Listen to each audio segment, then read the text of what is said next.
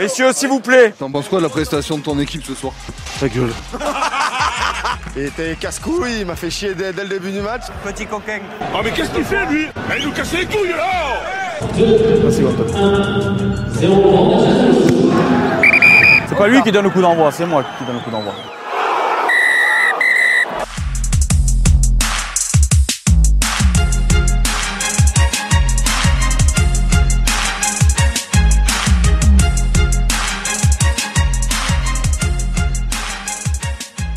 Salut à tous, bienvenue dans Pause Rugby, votre podcast qui tape euh, entre les perches chaque semaine. On est reparti pour une nouvelle semaine qui s'annonce excellente avec énormément euh, d'invités au programme car le 15 de France affrontera l'Italie ce vendredi pour le dernier match des phases de poule de la Coupe du Monde de rugby.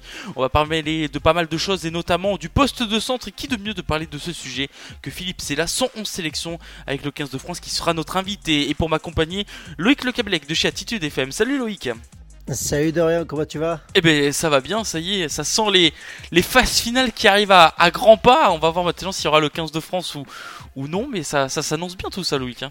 Ouais, Ça sent bon, ça sent bon, ça, ça sent, ça sent l'automne, tu vois, ça sent la fraîcheur, mais ça sent aussi un peu le combat, le gros combat qui va arriver. Le gros combat, parce que si la France se qualifie, gagne l'Italie, ce sera l'Afrique du Sud sur le chemin euh, du 15 de France, à moins qu'il y ait une catastrophe À euh, moins que- attention, ouais. entre l'Irlande et l'Écosse. Mais bon, on en reparlera euh, bien sûr. On va parler bien sûr, comme on l'a dit, du, du poste de centre, hein, Danti, Ficou, Arthur Vincent Moefana, et qui de mieux pour parler de ça, comme on l'a dit, que Philippe c'est là qui sera avec nous. C'est le nouvel épisode de Pause Rugby, et c'est parti.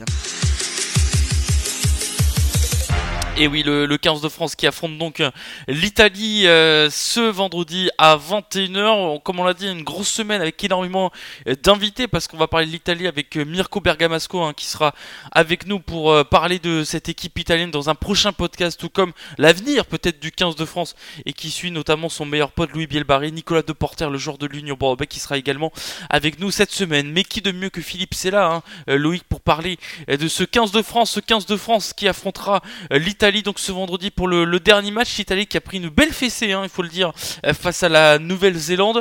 Euh, on détaillera bien sûr dans un prochain podcast ce- cette rencontre avec Brian qui sera avec nous. Mais tu t'attends à quoi de, de cette rencontre?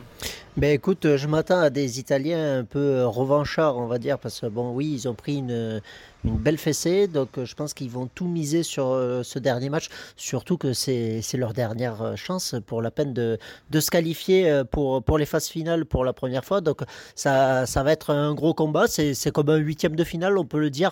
Nous aussi, la France, on a ce huitième de finale, il est face à l'Italie, une Italie que, que l'on connaît très bien parce que on les joue ben, tous les ans. Eux aussi, ils nous connaissent parce qu'il y a pas mal de joueurs de l'Italie qui jouent dans nos championnats, hein, que ce soit la Pro D2 ou le Top 14. Donc ça va être un match euh, très intéressant. Et puis après, ben, il me tarde de revoir ces, ces titulaires qui, qui reviennent de, de blessures ou, ou qui reviennent de, de repos avec ces deux semaines euh, d'arrêt. Et oui, dans tous les cas, hein, vous avez sur les réseaux sociaux, on a dépassé les 700 euh, abonnés hein, sur euh, Instagram. Donc merci encore d'être euh, présent et présente à suivre tout ce qui se passe. On verra un peu en conférence de presse tout ce qui va se dire du côté du, du 15 de France, quel retour par quel retour. Donc ça va être assez intéressant de, de suivre cette rencontre face à l'Italie, comme tu l'as dit. hein. Une rencontre qui peut être... c'est vrai que la France, elle est favorite hein, de cette Coupe du Monde, l'une des favoris avec, avec l'Irlande, l'Afrique du Sud et la, et la Nouvelle-Zélande.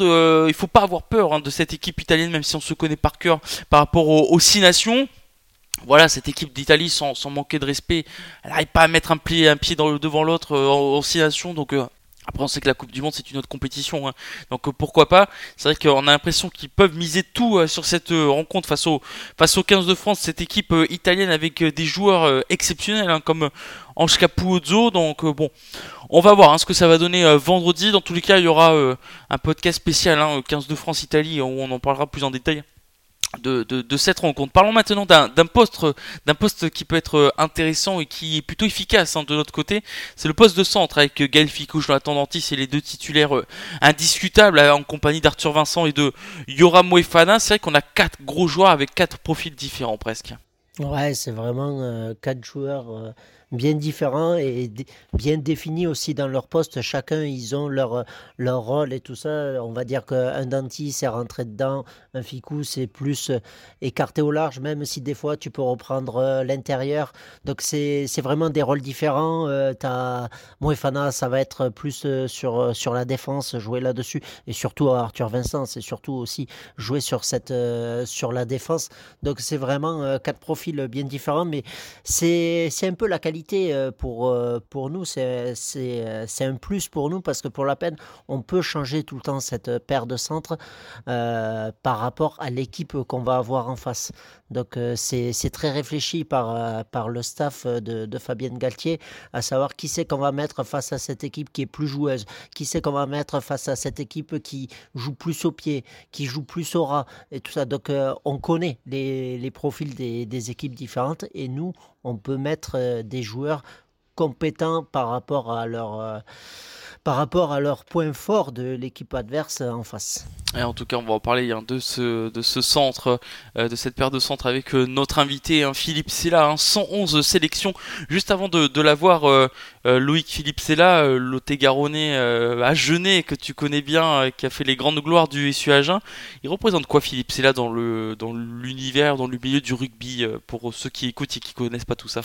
Bah écoute, je vais d'abord parler en tant que en tant qu'Agenais, en tant que Lot-et-Garonnais. Euh, enfin, je sais pas si, si tu te rappelles, mais euh, quand je te l'ai dit, moi, dans ma tête, j'étais comme un fou, quoi. J'étais fou parce que oui, Philippe c'est là, je, je l'ai déjà vu et tout ça, mais bon, l'interviewer, c'est quand même quelque chose de, de magique, de mythique pour euh, les Agenais. Quand on fait la pub pour ça, euh, il y en a plein qui nous écrivent sur, sur les réseaux sociaux en disant Putain, t'as eu Fifi, t'as eu Fifi et tout, c'est génial, c'est magnifique. Donc, c'est vrai que c'est vraiment bien tout tout le monde à Agen le connaît. Et c'est un peu le, chouchou d'Agen. Tout le monde veut lui dire bonjour, tout le monde veut prendre une photo avec lui. Donc, c'est ça qui est magique. Et, après, ben, sur le rugby, ben, c'est Monsieur 111. Monsieur 111, il avait créé hein, une marque aussi euh, vestimentaire euh, là-dessus. Il me semble qu'elle s'est arrêtée. Mais euh, non, c'est ben, l'ancien meilleur joueur du monde. Hein. Il avait été, on avait dit que c'était le meilleur joueur du monde à un moment donné. C'était ben, le monsieur qui avait le plus de sélections en équipe de France. Maintenant, il a été dépassé par euh, Fabien Pelouse. Il me semble qu'il n'y a que lui qui, qui l'a dépassé. Donc, c'est quand même quelqu'un de mythique et c'est quelqu'un qui aime le rugby. Il vit pour le rugby. Il est né pour le rugby et il va faire toute sa vie là-dedans. Et c'est génial de parler avec lui avec ça. Et eh bien justement, vous allez entendre toute la passion de Philippe Silla. C'est l'heure de l'entretien. Bonjour Philippe Silla. Bonjour, bonjour tout le monde. Merci d'avoir accepté notre invitation dans, dans, Pause Rugby, ce podcast, ce tout nouveau podcast de, rugby pour parler de l'actualité et de la Coupe du Monde. Euh, ça y est, nous sommes proches ben, de la fin des phases de poule de, cette Coupe du Monde de, rugby. Euh, quel est votre regard globalement de, la Coupe du Monde, euh, que ce soit du 15 de France, de, toutes les équipes, votre regard de cette Coupe du Monde pour l'instant? Mais déjà, avant de, parler des équipes, je veux dire qu'il y a eu une bonne cette Coupe du Monde. Beaucoup, beaucoup de, de, monde, justement, tout autour des terrains et évidemment sur, les terrains. Ça, c'est euh, à, notifier quand même. Et euh, ensuite, évidemment, euh, on a eu un match d'ouverture extraordinaire entre la France et la Nouvelle-Zélande. ça nous a apporté un joker supplémentaire à cette victoire hein, qui était méritée pour, pour la France. Euh, maintenant, je pense qu'on reverra la Nouvelle-Zélande quand même euh, pendant les, phases finales. Euh, et puis, il y a une, comme une ouverture, c'est-à-dire qui va être champion du monde aujourd'hui? Je pense qu'il y en a beaucoup qui se posent la question. C'est pas si évident que ça de, de, de donner la, la réponse.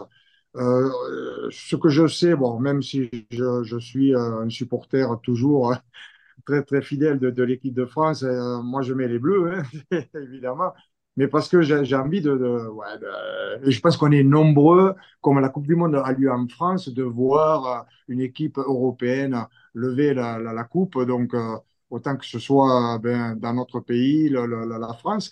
Mais je, sais que l'Irlande, elle a des, capacités euh, de, de, de, pouvoir la remporter aussi, cette Coupe du Monde, comme l'Afrique du Sud. Euh, ce sont des, équipes qui ont montré qu'elles avaient beaucoup de, de compétences et d'arguments pour pouvoir la, lever, cette coupe. Euh, ensuite, euh, il y a un peu de déception sur, sur euh, l'Australie. La- la- L'Angleterre, c'est un point d'interrogation. Le, le Pays de Galles, waouh, tu dis, eh bien, cette équipe, elle, elle elle- surprend. J'aime bien le, le- rugby écossais, qui, a- qui a- qui est une,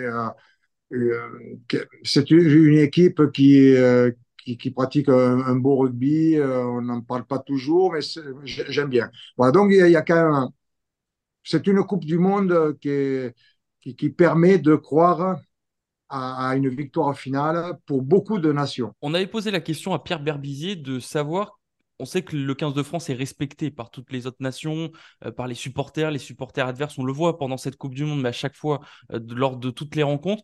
Ça va porter quoi de plus si elle remporte euh, cette Coupe du Monde? C'est d'entrer enfin dans la table des grands ou elle y est déjà un petit peu ce- cette équipe de France dans la table des grands? L'équipe de France, euh, elle, y est déjà un peu parce que euh, si on regarde depuis que 1987 euh, les, différentes Coupes du Monde, oui, elle n'a pas soulevé la coupe, mais par trois fois, elle est arrivée très très près à jouer une finale jusqu'à perdre d'un point en Nouvelle-Zélande en 2011, 8-7. Donc ça, veut dire que l'é- l'équipe de France, elle, a sur les différentes Coupes du Monde, oui, euh, participé en amenant euh, ben, de, l'émotion, en amenant des résultats. Euh, on a été euh, éliminé aussi en quart de finale, je me souviens, en 91. Mais il y a, une équipe de France qui est quand même sur l'ensemble des, Coupes du Monde, qui est à la hauteur de l'événement. Il, il, nous- a pas manqué grand-chose. Alors, un titre, ben, ça affirme et ça, récompense vraiment euh, une nation qui, est, allée... euh, qui, a, réussi sur l'ensemble. Parce que la difficulté, quelquefois, c'est ça, c'est d'avoir fait un gros match, un superbe match, et puis d'avoir peut-être une fatigue ou une décompression euh, un peu trop importante et qui amène euh, quelques, euh, des difficultés sur le match suivant ou sur le match final. Quoi.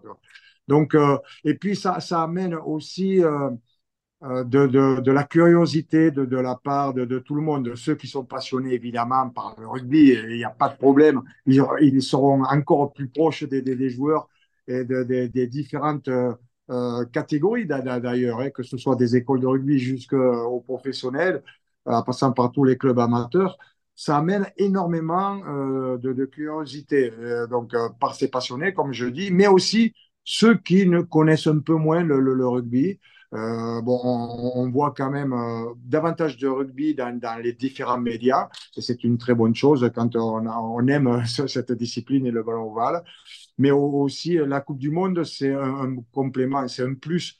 Euh, on voit l'engouement qu'il peut y avoir dans cette Coupe du Monde. Les stades sont pleins, euh, même s'il y a un an de ça, tu ne savais pas encore. Mais aujourd'hui, euh, on prouve qu'en France, eh bien, euh, c'est une discipline avec euh, évidemment euh, le monde entier.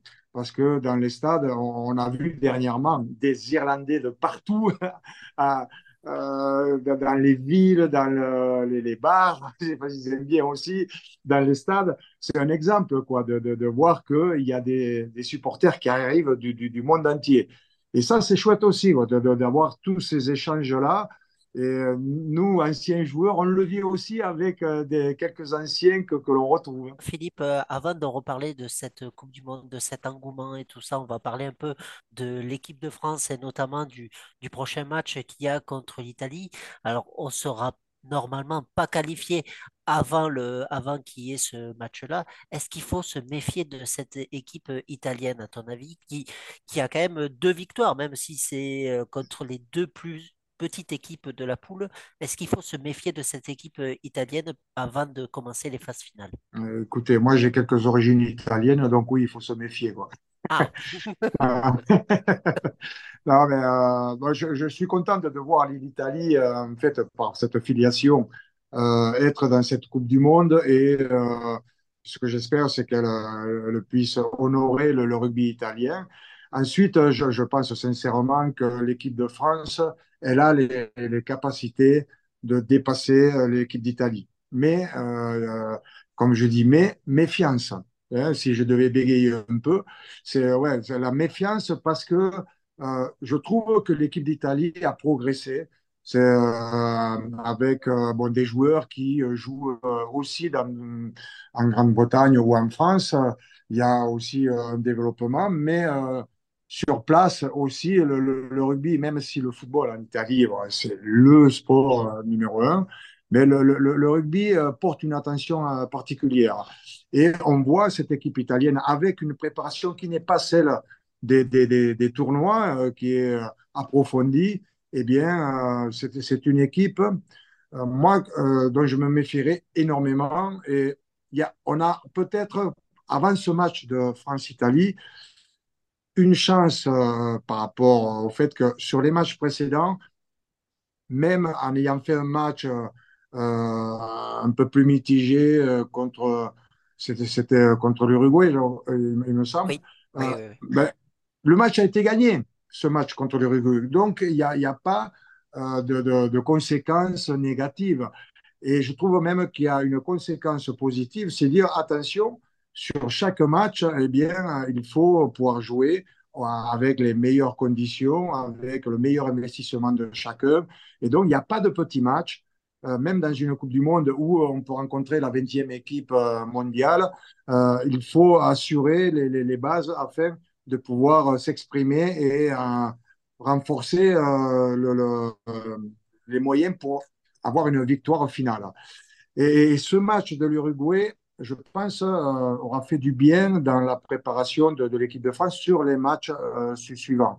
voilà. Donc, je pense que la France donc, est avertie par rapport ben, aux différentes rencontres et il n'y a pas de conséquences négatives ni rien. Tout le parcours de l'équipe de France Aujourd'hui, euh, il, est, euh, il correspond, hein, je pense, à, à ce qu'il souhaitait avoir, à quelque chose de près. Hein.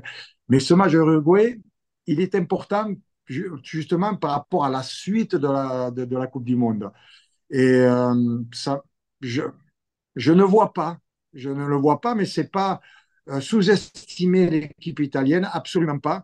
C'est parce que l'équipe de France a eu déjà un résultat euh, mitigé, qui, un résultat mitigé avant.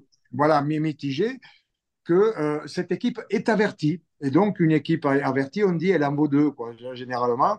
Et c'est pour ça, de, donc, euh, l'équipe de France, mais c'est pas d'aujourd'hui, donc c'est de, depuis quelques années. Elle a, on, a, vu sur les résultats, même s'il y a eu quelques défaites, mais on a vu quand même une équipe de France qui était dominante et qui gagnait, qui était gagnante.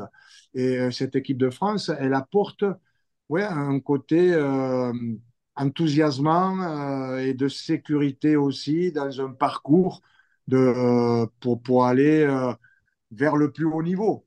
Mais on sait bien que la qualification, là, elle, est, elle, est, importante, évidemment. Et avec cette première victoire contre les All Blacks, elle a assuré quand même pas mal.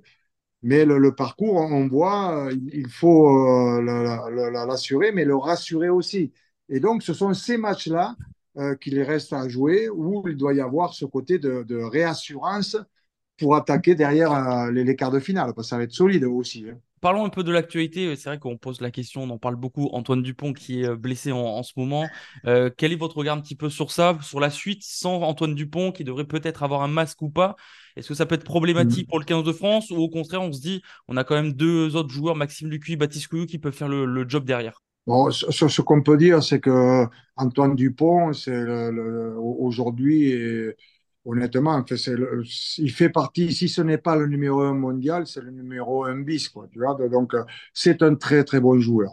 Un très bon joueur qui est meneur, qui a un côté euh, aussi euh, auprès de, lui euh, en fait, c'est l'impression que, que, j'ai. Hein, j'ai juste côtoyé euh, d'une manière éphémère euh, l'équipe de France, mais il, a quelque chose en lui, sans être un grand bavard, qui amène les autres coéquipiers à s'engager aussi. Donc, c'est un meneur d'hommes quelque part naturel aussi. Et sur le terrain, il a des possibilités qu'on a vu sur les différents matchs, d'amener l'équipe, d'avoir un soutien dans des endroits où on ne l'imagine pas. Oui, donc c'est un très très grand joueur.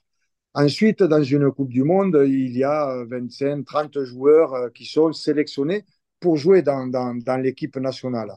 Il y a d'autres joueurs qui ont aussi des, des, valeurs, qui ont des valeurs qui sont sensiblement différentes de Antoine Dupont. Eh bien, ça sera l'occasion pour que justement ces joueurs-là puissent euh, être au soutien de l'équipe de France et jouer le, le, match qui, se, qui, seront à jouer là euh, prochainement. Et effectivement, bon, l'Italie, évidemment, il y aura euh, pour cette rencontre un des, des, des demi-mêlées euh, qui sera dans, le 15 de France. Euh, Antoine Dupont ne, pourra pas jouer. Le quart de finale, peut-être que, ça je ne sais pas, hein, mais médicalement, euh, il y a des questions qui se posent, mais peut-être qu'il ne pourra pas jouer non, non plus. Euh, on sait que bon, c'est une valeur ajoutée, euh, Antoine Dupont. C'est évident. Mais si jamais il y a, je ne suis pas médecin, mais, mais le milieu médical a son importance et, la, santé du joueur aussi. Si euh, il a le feu vert, mais euh, qu'il joue. Euh, si jamais il y a le moindre doute par rapport à la blessure qu'il a, mais peut-être que oui, effectivement, il faut euh, attendre une semaine de plus. Une semaine, c'est une consolidation extraordinaire aussi. Donc, ça, ça dépendra de, de cette capacité de euh, redevenir un joueur apte à jouer pour l'équipe de France. Et il peut y avoir une, une, semaine ou deux semaines d'écart. Et, et, la santé du joueur, elle est importante. C'est pour ça qu'il euh, ben, y a un groupe qui doit euh, même si on parle de euh, ce que je vous ai dit, hein, Antoine Dupont, c'est un super, c'est un super mec, c'est un super joueur, euh, il est capitaine. Euh, voilà, on l'attend évidemment, mais il y a des, des, joueurs qui sont là, qui sont impatients et qui ont envie de jouer, qui ont envie de prouver que ben, ils sont en équipe de France parce qu'ils méritent cette sélection. Et quand il y a des blessés, ben, il faut qu'ils les récupèrent à 100% afin que eh bien, ils puissent rejouer à, à, aussi à 100%.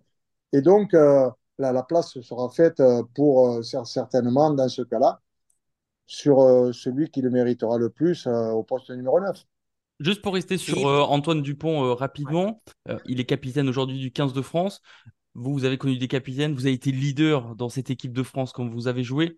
Il représente vraiment le 15 de France que vous avez connu, que vous avez côtoyé, cette euh, fierté de porter le maillot, cette histoire qu'il écrit. Il est, il, il, est dans l'histoire euh, des, des capitanats, de, voilà, de ces leaders du 15 de France, comme vous l'imaginez peut-être? Euh, Mais tout à fait. Je, il est même à, à plus de 100%. C'est vraiment une image, euh, une, une, très belle image de, de, de l'équipe de France. Euh, en dehors de, je vais commencer par le, le dehors du terrain le public, le, les partenaires, le grand public, c'est-à-dire celui qui est rugby et qui n'est pas rugby, eh bien, euh, c'est quelqu'un qui attire de l'attention parce qu'il a ce côté euh, très terrien. Euh, je pense que le, terroir pour lui a une grande importance. De ce, ce, ce, cette personne qui est née près des Pyrénées, qui se retrouve dans le Gers aussi, voilà, il y a, une culture du terroir qui est, très forte, familiale qui est, très forte, et euh, ça se ressent dans son comportement. Et j'adore ça, et je pense que beaucoup, beaucoup de personnes doivent adorer ce comportement-là qui est exemplaire. Mais cette exemplarité de l'homme, mais il l'a aussi en tant que joueur de rugby. Et donc, il est certainement très respecté de ses coéquipiers du, du, staff euh, parce que on voit un joueur qui est très engagé, qui est euh, volontaire, qui a de, très belles capacités euh, techniques euh, et, physiques aussi. Et, donc, c'est un joueur attirant. C'est un joueur attirant, c'est un joueur qui euh, permet beaucoup d'espérance aussi et qui apporte cette sécurité. Voilà, c'est pour ça qu'on parle beaucoup de, Antoine Dupont hein, actuellement par rapport à cette blessure. Euh, c'est quelqu'un qui ne laisse pas anodin, c'est quelqu'un qui euh, attire une attention euh, spéciale. Et je trouve ça magnifique de, la part de, la part d'Antoine. En fait, lui, il y est pour quelque chose par rapport au travail qu'il a fait pour en arriver là. Et puis, il doit avoir un naturel aussi, où il doit s'excuser quelque part, quelquefois, parce que bon, c'est quelqu'un de vraiment naturel. Quoi. Philippe, euh, moi j'avais une question en fait parce que toi, ben, tu as été centre notamment à la Coupe du Monde de 1987. Euh, quelle est euh, cette différence entre le poste centre quand toi tu étais à la Coupe du Monde et à la Coupe du Monde de 2023? Quelle est cette Ah, différence à ton avis sur ce poste-là?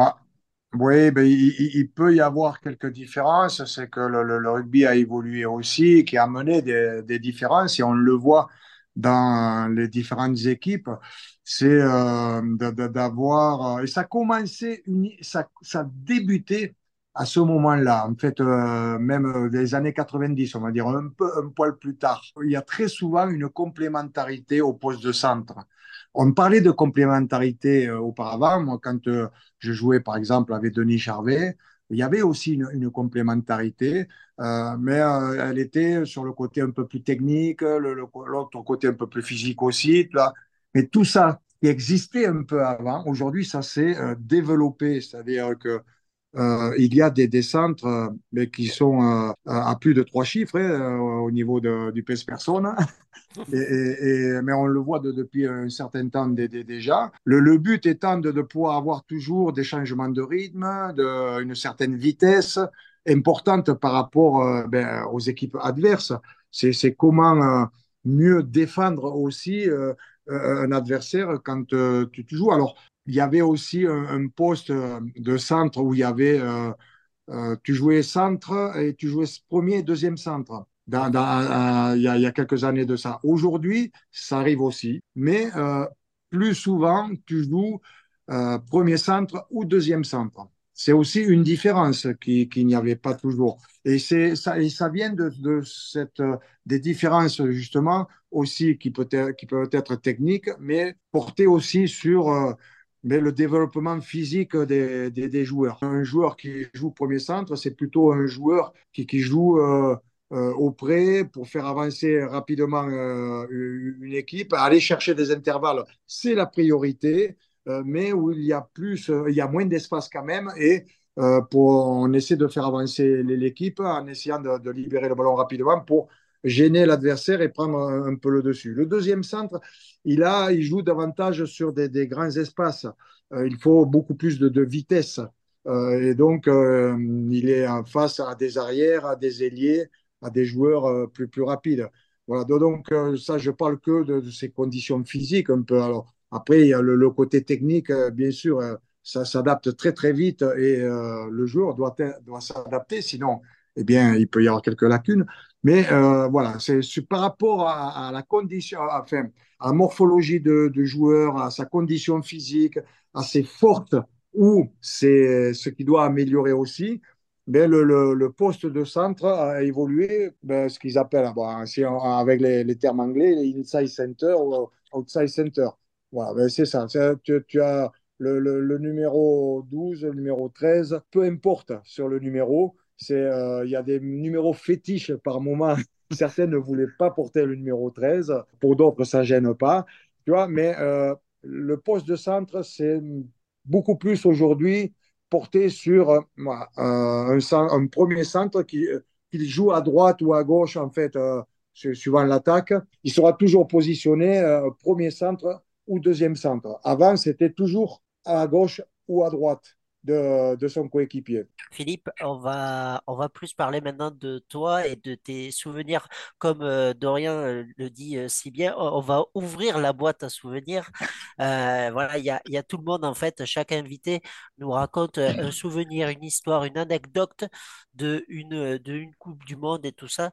Quel est ton souvenir ou ta petite histoire que tu pourrais nous raconter sur, euh, sur une des, des Coupes du Monde? Alors, sur une des Coupes du Monde, c'est. Il y a, il y a, alors, une ou deux Tiens, enfin, une. on, va, Allez, on, va, on est gourmand. On est gourmand. Un gourmand, non, non. Donc, euh, donc euh, c'est euh, déjà la demi-finale contre l'Australie. Donc, jamais deux, mais je vais essayer de faire vite. Euh, cette demi-finale ben, en Australie, contre l'Australie, équipe qui faisait partie du top de, de, de, de rugby mondial. On a passé une semaine d'entraînement relativement difficile, euh, beaucoup, très engagé, des entraînements à 100%, euh, parce que le match euh, contre les Fidji avait été médium précédemment en quart de finale. et puis, il y avait cette demi-finale où Jacques Fourou ben, nous a porté jusqu'au bout hein, dans, les vestiaires pour qu'on puisse réagir vraiment et être l'équipe de France qu'on souhaitait voir. Et ça s'est passé comme ça sur, sur le match. Il y a eu un match engagé difficile. Et donc, juste à la fin de, du match, ben, le match, on l'avait vu à la télé, donc mais à la fin du match, on s'est tous retrouvés, toute l'équipe, des supporters qui étaient en Australie, dans ce stade qui était un, petit stade, quoi, finalement. on s'est retrouvés au milieu du stade, et là, avec euh, les Pyrénéens, avec les Basques, euh, ben, il y avait quelques chansons, tout ça, et on a chanté des, des, chansons, donc en basque, pyrénéenne. C'était chouette, quoi. Voilà, ça c'est la camaraderie, un des moments extraordinaires. C'est le soulagement. Ben, on, on, était en finale, ok, mais c'était un soulagement d'une rencontre qui, qui, qui, était, euh, qui avait été préparée comme jamais on aurait pu préparer, on, avait pu préparer une rencontre internationale. Et puis il y a la finale, donc où, euh, ben, euh, pareil sur le, match, ben, vous avez vu, on se rappelle, on a perdu la finale. Les All Blacks ont été meilleurs ce jour-là. Euh, les, euh, euh, Frank Menel avait dit on avait défendu comme des portes de salon et je me rappelle que derrière, ouais, on avait été mis un peu en difficulté. Mais d'ailleurs, moi-même, je, n'ai pas eu des ce, ce, côté d'engagement comme je pouvais avoir habituellement. En fait, il y a, peut-être une fatigue physique qui, qui, qui, qui, est arrivée au bout de, de, la Coupe du Monde. En fait, quelques gènes, on, a eu quelques gènes. Devant, ils avaient été costauds, euh, ils avaient été même très costauds, euh, avec Rodriguez en numéro 8, euh, voilà, qui avait marqué derrière des mêlées. Bon, mais ça, tout ça, le, match, je passe, je passe le, match. Le lendemain, on était à l'hôtel à Takapuna, le, le, le, le Monde Désir Hotel, il s'appelait. Et donc, à Takapuna, tout d'un coup, il était midi, on voit toute l'équipe néo-zélandaise arriver. Euh, on avait la table préparée, etc. En fait, on a passé une heure avec eux. Ils nous ont payé l'apéro, passé un moment à, partager une, une, une, pression ensemble ou deux. Et, j'ai trouvé ça, mais c'était génial. Je ne sais pas si on, l'aurait fait euh, à l'inverse. C'est de voir toute l'équipe néo-zélandaise, après cette euh, de finale qu'ils avaient gagnée, euh, ils sont allés parader après dans les rues d'Auckland dans, dans, l'après-midi, mais ils ont eu le temps de passer une heure ou une paire d'heures avec nous dans notre hôtel, à venir pas, boire un coup ensemble et à partager ça. C'est un respect, c'est un respect mais inoubliable. et, c'est vrai que c'est un, pays rugby, c'est un pays où euh, de, des petits aux grands, euh, bah, ils, passent ballon ovale. Mais c'est un exemple, ça. C'est un exemple de, de respect. C'est un exemple du respect qu'il y a dans le rugby généralement. Mais là, c'est le respect plus, plus, plus, quoi. Tu vois, ah c'est extraordinaire. Voilà, parce qu'on voit après les matchs gagnés, perdus, les gens se serrent la main. Enfin, il y a, y a une déception, évidemment, quand tu as perdu, tout ça. Mais il y a, y a, ce côté, quand même, où euh, le, terrain, c'est le meilleur que, qui essaie de. Enfin, tu as essayé d'être meilleur pour gagner le match. Mais après le match, voilà, ça se serre les, les, les, les mains et ça, il faut que ça continue. C'est magnifique. Hein. C'est un sport. Euh, en fait, c'est euh, les, les, les, Anglais, ou je sais pas, qui avaient dit c'est un sport de voyous, de voyous joué par les gentlemen. Mais oui, il y, a des règles qui sont là pour sécuriser maintenant un peu plus les, joueurs, tout ça. Mais il y a de l'engagement, il y a des impacts, il y a des contacts, il y a les mêlées, les, les, les mêlées ouvertes, tout ça. il y a, il y a des belles attaques aussi, il y a, il y a des, des, des, jeux techniques euh, individuels aussi, en fait. Il y a, on peut tout voir dans, dans le rugby parce qu'il y a beaucoup de choses qui sont autorisées, mais avec le respect de la règle qui est faite par l'ensemble des, joueurs et du public qui encourage, et on voit des, publics qui peuvent être convaincus, mais euh, il y a quand même une loyauté euh, au sein des, rencontres du grand public. C'est sympa. De, quand euh, je suis allé à Bordeaux voir, le, match, euh, le, le, monde qu'il y avait dans la fan zone, l'avant-match, l'après-match, les couleurs, c'est magnifique, tu vois. euh, Voilà. Et, et peu importe qui a gagné, si quand tu as ton équipe, ouais, t'as les boules quoi, quand, quand c'est ton équipe qui a, qui a pas gagné. Mais c'est comme ça. C'est euh, en fait. Le rugby, euh, c'est le sport. mais c'est comme ça, oui, parce que bon, quand tu es joueur, c'est pareil, quoi. Tu, tu- préfères gagner. C'est normal. hein. Mais euh, derrière, il y a l'expression aussi que tu dois amener. Et donc, euh, dans l'expression, il y a, cet engagement. Et si jamais tu te donnes à 100%, je pense que le rôle, la relation avec le, le- public, elle existe vraiment. Même si il peut y avoir une défaite, parce que l'adversaire peut être meilleur que toi. Il faut l'accepter. Par moment, eh bien oui, c'est comme ça aussi.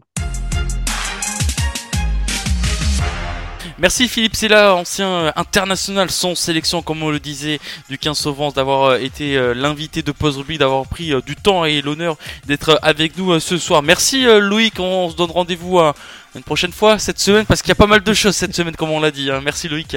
Merci à toi de rien et à bientôt.